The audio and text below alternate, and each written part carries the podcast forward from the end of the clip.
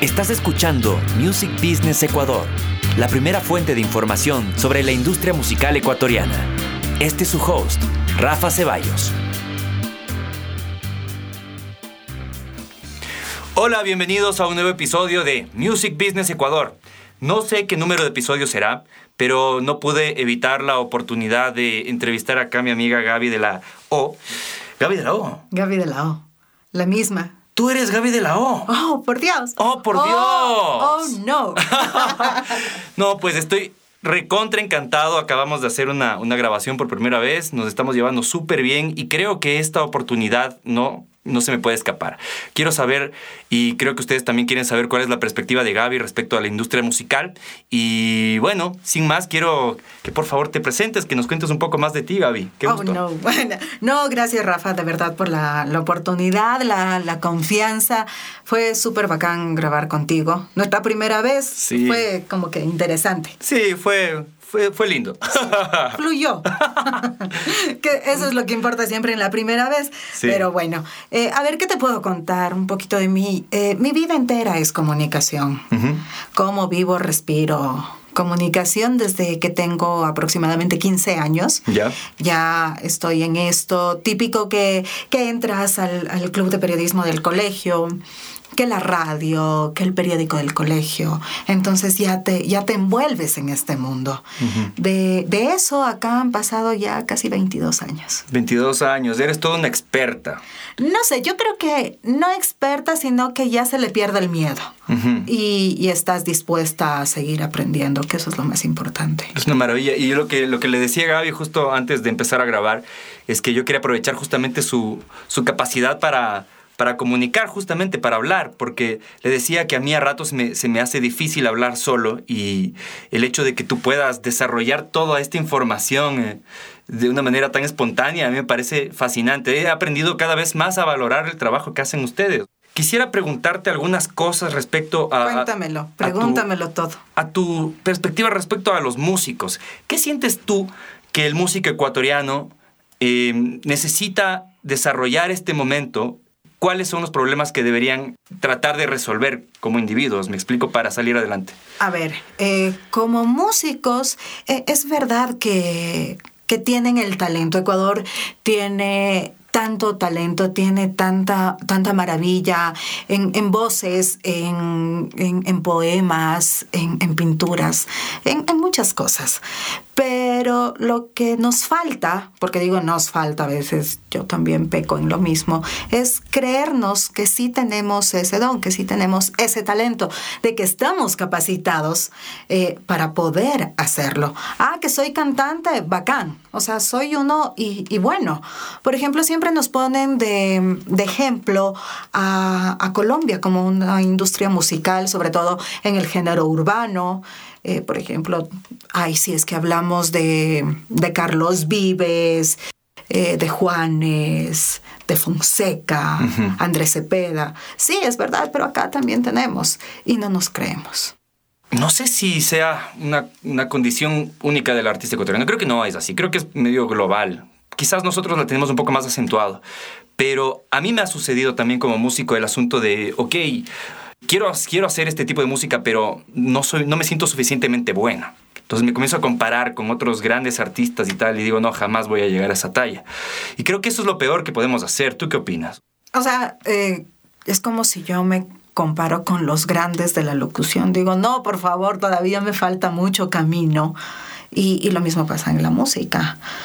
Ojo, debemos siempre tener la mente abierta, que eso no pasa con los ecuatorianos, porque cuando te corrigen, te resientes, te enojas y dejas de hablar con una persona. Me ha pasado con, con, amigos músicos, que no voy a decir el nombre para no herir susceptibilidades. Obvio. Pero le digo, oye, no hagas tal video de esta forma porque se parece al video de tal persona. ¿Por qué no le cambias la intención de, de, de tu firma? En, otro sentido porque se parece al de tal persona. Tú, que seas tú, netamente tú y nada más que tú. Ah, ok. Oye, te lo estoy diciendo con todo el cariño del mundo. Sí, gracias. Nunca más me volvieron a hablar. Ya. Y típico del ecuatoriano, ¿no? Dicen, con todo el respeto del mundo, porque así los, los, los trato yo a ustedes que son músicos, artistas, se merecen todo el respeto porque les toca duro, les toca súper fuerte. Porque hacer música, hacer producción aquí en el Ecuador es duro, es difícil. O sea, si no tienes plata y un buen padrino que te auspicie, o sea, sí nos cuesta, sí nos cuesta, pero sí se puede. Eso es lo que me ha pasado cuando les digo, chicos, ¿por qué no haces un video de más alta calidad? pero enfocándole de otra forma y se te baja el presupuesto y no haces un video bajo. Claro. Y puedes llegar a más. Se resiente. Se resiente. Entiendo. O sea, muchas veces creo que el, el asunto este de del perfeccionismo también es contraproducente. Yo creo que siempre tienes que tratar de hacerlo obviamente lo mejor posible, pero hay un punto en el que tienes que soltar. Incluso eh, esto está ligado al asunto de compararte. Porque, por supuesto, cuando alguien escucha tu canción en la radio, lo va a comparar con eh, la canción que está del momento. Puede ser, por decir cualquier artista, la de Lady Gaga. Entonces tú subes tu canción y va a competir con esa canción que acaba de pasar hace un ratito tu canción hecha acá va a competir, competir, con la de Lady Gaga. Entonces, sí tienes que meterle mucho esfuerzo, sí tienes que ser exigente, pero tampoco exagerar. Hay que llegar a un punto en el que dices, ya, ok, hasta aquí llegó mi trabajo y sobre todo ponerte deadlines. No sé tú qué opinas. Yo creo que, por ejemplo, una canción no puede quedarse más de un año. A mí me ha pasado. Tengo un montón de canciones que se han quedado años guardadas en el disco duro y nunca salieron. Me ha pasado con amigos que me dicen, oye, escucha esta canción negra. A ver, suéltala. Oye, qué buena canción. Ah, no, esta canción la, hice hace como ocho años. Ah, y recién. Entonces sí, hay, hay un estancamiento y se quedan amontonados muchos tesoros. Sí, es una pena porque además hay cosas que ya no puedes recuperar porque el paso del tiempo finalmente te va demandando eh, cambiar sonidos. Porque, como te decía, eh, en mi caso yo tengo canciones que grabé en el 2008. Ya. y tiene un sonido. años. Tiene un sonido viejo ya. Es que tú evolucionaste como ser humano, como profesional, como artista, como productor. Dices, fue muy bonito para 11 años atrás, pero actualmente estoy listo para hacer otra cosa. Y avanzas. Sí. Entonces se quedó. Se Exactamente. Quedó guardado. Y además también desde la parte de la producción musical, eh, el sonido como tal ya no suena actual suena a un clásico que nunca llegó a ser. Es como un, feto muerto, ¿me entiendes? Entonces yo creo que sí es un buen consejo coger, o sea, decirles a, oye, loco, lanza, danza y ve qué pasa. O sea, no le tengas guardado tanto tiempo. Eh, tengo un amigo en especial, tiene dos, profesiones. Eh, un loco apasionado por la música y también por otra área. Y se gastó su dinero eh, componiendo, masterizando el video y todo. Ya, ok, nos vamos a lanzar a una gira de medios, ya, vamos a posesionarle. Dijo, Gaby, no puedo. ¿Por qué? Tengo ahorita otras prioridades y esa canción se quedó. Entonces, es emociones perdidas, dinero invertido, plata botada. Y era un buen tema y nunca lo sacó a la luz. Qué tenaz, la necesidad de retos se interpone y, eso creo que nos pasa a todos, no solamente en la música. Cuando tú tienes eh, que traer el pan a la, a la mesa de tu casa, es la, mayor la mayor cantidad de veces los músicos dicen, ok, hasta aquí llegó mi carrera musical, me voy a dedicar a trabajar en lo que sea que genere ingresos. Pero al menos de lo que he estado estudiando últimamente, eh, de, gestión de tiempo y tal, cosas que también he compartido en el podcast, eh, yo creo que sí es posible, incluso si tú llegas a la noche y le dedicas dos horas diarias o lo que puedas, media hora diaria, vas a, vas a llegar algún día en el que terminas tu single por lo menos y lo vas a lanzar. Media hora diaria, nada más. Pero es muy importante que tengas tu staff, por más pequeñito que sea, tiene que ser tu staff. Porque es verdad y es muy lindo y por ejemplo, Marqués. Él fue a, golpear las puertas de las radios con su guitarra a la espalda y todo, o sea, bacán. Pero actualmente los medios de comunicación ya no es como que lo ven como emprendedor eso y como que aguerrido y echado para adelante, sino que ¿a dónde vas a llegar así? Entonces, siempre es bueno tener un staff. Hay veces que es verdad, no tenemos presupuestos pero podemos llegar a hacer convenios. Eh, creo que actualmente, ahora en el 2019, se está manejando mucho los canjes y volvemos al trueque de una u otra forma hemos vuelto al trueque. Entonces, si tienes eh, amigos, si tienes panas eh, que estén enrollados en lo que es relaciones públicas, eh, que sean promotores de artistas, managers, que son totalmente diferentes y que a veces los músicos lo, lo, lo, lo confunden. Claro, así es.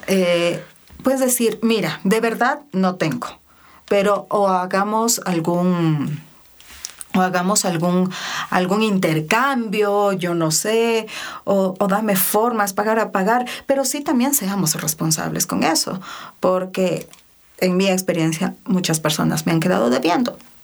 Entonces, se puede llegar a hacer equipos, hacer un buen trueque o llegar a, a formas de pago y que nos podemos dar la mano mutuamente. Genial. Y más o menos como un ejemplo, ¿cómo sería? ¿Cómo, sería ese trueque? A ver, digamos, pongámonos un ejemplo entre tú y yo. Bacán. Acabamos de hacer el reel de Gaby de la O. Ya, bacán. Eh, por eso, mi Rafa, no sé, me invento. Te hago unos unas cuatro radios. ¿Te late? Ya, bacán. O sea, tú necesitas medios, yo te doy medios. Yo necesito el reel, tú me das el reel. Perfecto. Entonces, yo te doy la mano con lo que tú necesitas, que es que se te abran las puertas de los medios de comunicación. Y yo necesito el reel para que más marcas me llamen. Entonces, es trabajo de lado y lado. Es una venta de lado y lado. Te, estás, te estoy vendiendo y tú me estás vendiendo. Excelente, perfecto. Pero seamos conscientes. digamos, Gabriela, sabes que el reel te cuesta, me invento, 500 dólares. A ver, bacán, yo con 500 dólares te hago una gira de tantos medios. Ah, ¿Estás de acuerdo? Sí, estoy de acuerdo. Cuando empezamos, ¿cuál es el material? Pero vamos a ser conscientes. Eh, responsables con las entrevistas en los medios de comunicación, responsables con la información que se necesita para, para el boletín, responsables con la imagen que vamos a vender tuya, porque, y me ha pasado en medios de comunicación, que me dicen, Gaby, esta foto de tu artista no es una foto pro. Entonces digo, sí, tienes toda la razón. Rafa, pásame una foto con un buen, una buena calidad. Gaby, tengo esta. Me, acabo de tomar un selfie. No, no quiero un selfie. Entonces, hay veces que, que quizás no nos van a salir estos trueques, pero vamos a necesitar una mínima inversión que nos puede salvar de muchas cosas. Entonces, con un buen boletín, con una buena fotografía, con un buen material y con, una, con, una, con un buen equipo de trabajo, de lado y lado se pueden hacer muchas cosas. Qué maravilla lo que me dices, me encanta. Yo creo que a todos nos estás abriendo la mente de esa manera, porque no todo tiene que ser con plata. O sea, o puede ser una parte con plata y otra parte con canje. Que si yo tengo un montón de amigos que son músicos y al mismo tiempo son muchos diseñadores gráficos y el diseñador gráfico tiene mucho que, aportar en, canje, ¿me entiendes? Eh, incluso con tus propios artistas, qué sé yo, quizás por decirte, tú no necesites el diseño gráfico como, como locutora, pero un artista como los que ya tienes contrato, de pronto sí. Entonces haces el canje del servicio de este nuevo músico que quiere ser parte de tu catálogo de artistas y le dices, ok, hazle el diseño gráfico de este otro artista. Y así, así vas como que enlazando. No, y sabes, se me acaba de ocurrir pilas, porque eso lo voy a decir una sola vez. Pueden ir eh, los artistas y que están muy en la onda de diseño gráfico, donde los locutores y locutoras, por ejemplo, yo estoy armando mi, mi página. Es decir, a ver, ábreme la puerta de tu programa, no sé, unas, una vez al mes durante tres meses y te hago un diseño, ojo, no de los diseños que se bajan de, de, las plataformas digitales, porque esas las tiene todo el mundo. Y uno también como locutor o a los presentadores, amigos, colegas, quieren algo que solo sea de uno y que te caracterice, ah, como por ejemplo yo, ah, la Gaby, la de los besos de colores, ya sabemos quién es. Entonces quiero algo que sea mío totalmente. Entonces ser responsable, es decir, bacán, yo te diseño, Rafa, pero tú hazme una entrevista durante tres meses, una vez al mes, donde todos los locutores, en mi caso, en, en, la radio en la que actualmente estoy, en mi programa no es formato de entrevista, pero te puedo decir, en mi programa no puedo. ¿Te parece? Te veo en otra radio. Tú me dices, Sí, Gaby. Entonces solo es cosa de acuerdos. Así que los locutores también necesitamos diseño gráfico. Bueno, a quienes potenciamos nuestra marca y vivimos de nuestro nombre, ¿no? Por supuesto. Entonces, les di la idea. Me encanta. No lo vuelvo a repetir. Lo que tú puedas ofrecer como individuo le puede significar valor a, la otra persona con la que piensas colaborar. Mira lo que me pasó recién. Hay un amigo eh, que es artista, que es cantante y siempre me dijo, Gaby, ¿cuánto me cobras por una gira de medios? Le digo, eres pana, podemos llegar a algo, pero mira, tienes buen material, no te quedes con eso. Lo que estábamos hablando hace un momento. Me dijo que no tenía presupuesto. Bueno, pasó que le haga de a gratis, así literal de a gratis. Cuando benditos estados de WhatsApp, así pasando, cuando veo, estaba en gira promocional aquí en Quito. Le digo, epa, ¿qué andas haciendo por Quito? Estoy en gira, amiga. Ah, le digo, sí, chévere. ¿Quién te está manejando? Tal persona. Y sé que esa persona no la hace gratis. Entonces, si yo te estoy diciendo como pana, podemos hacerlo, vamos, seamos recíprocos. Exacto. O sea, Si, si me dices, ve Gaby, eh, tengo este presupuesto, podemos hacer algo. Pero cuando buscas que alguien te haga gratis y cuando tienes el dinero buscas a otra persona, claro, es como que un golpe bajo y dices, ouch. Lo que me pasó con él me puede pasar. Y eso pasa y se cierran las puertas. Wow, eso que Justos pagan por pecadores, cachos. Es brutal, porque a mí me pasa también en la producción musical. Tiene para pagarte, pero no le da la gana. O, o cuando te llaman a un show. Por hoy no me cobres, vamos a trabajar de largo. El rato de los ratos diste el show gratis y en los shows pagados contrataron a otra persona. Entonces hay que ser recíprocos, hay que ser muy recíprocos, porque por eso se están cerrando muchas puertas y dicen, no, yo no trabajo con tal persona, y es porque no pagan. Pero lo que tú estás diciendo es más que nada una cuestión de valores de persona, cuando alguien trata de, de aprovecharse de ti, entiendes? Entonces ahí sí se pone complicada la cosa porque si es que uno está bien intencionado y quiere dar todo el valor a la comunidad y quiere realmente hacer algo bueno con por el mundo, por, por, por, la música en general, eh, y alguien trata de aprovecharse de ti, tampoco puede ser, eh, como se dice, un cojudo, ¿no? O sea, tal cual, tal cual. ser bueno no significa ser cojudo. Por favor. Entiéndanlo. y, si, y si se llegan a acuerdos de pago, cumplan. Te juro que podría enumerar un montón de personas, pero, pero no saco nada con no eso. No lo vamos a hacer tampoco. Tampoco publicidad gratuita tampoco. ¿Cuál es la patadita mm, inicial que necesita un artista para poder comunicarse contigo? Porque yo entiendo que em, tú debes recibir un montón de, de propuestas todos los días, demasiadas quizás. No, yo estoy súper abierta. Me pueden escribir a mi WhatsApp, a mis redes sociales. Yo siempre respondo, siempre. A veces me demoro un poquito en el Messenger, pero respondo. Eh, la cosa, em, analizo mucho el material, porque de verdad, si me llega un material de baja calidad, que no, no te conduce a nada, te voy a decir no. Ya. Por varias razones. Porque está en juego mi nombre y en los medios no te van a dar apertura. Segundo, cuando el Rafa me quiera contratar a mí, es decir, pero manejaste este material que no es bueno. Entonces, no, tú no vas a querer que, que, se me enrolle contigo. ¿Por qué? Porque no hice un buen trabajo por recibir algo a cambio, sea en la parte profesional o sea en efectivo. Me pueden pagar dos mil, tres mil dólares, pero si no es bueno el material, te voy a decir siempre que no. Bueno, señoras y señores, le te agradezco mucho, Gaby, por estar acá. Te doy un abrazote y ahora sí, nos despedimos, señores, porque aquí está André que nos quiere matar, creo, ya quiere irse. Ah, Entonces. Para quienes no saben, es mi bendición. es mi bendición. Me, me, me, acompaña a veces en cosas. nos está grabando el podcast hoy, él es el ingeniero de sonido. ¿Sabes qué, qué me gusta de mi hijo? Que hay veces me dice, ay, no, mamá, me voy contigo a la radio. No, qué aburrido. y así, ok, está bien. Es pocas las veces que me acompaña. Súper honesto. Sí. Sí. Bueno, señoras y señores, muchas gracias por habernos escuchado. Te agradezco mucho, mucho, Gaby, una vez más por haber estado acá conmigo esta tarde conversando. Ha sido espectacular conocerles. Y mm, a ti, a tu hijo, ¿no? Y bueno, eso ha sido todo por hoy. Muchas gracias. Les mando un gran abrazo y sigan creando. Besitos de colores. Adiós.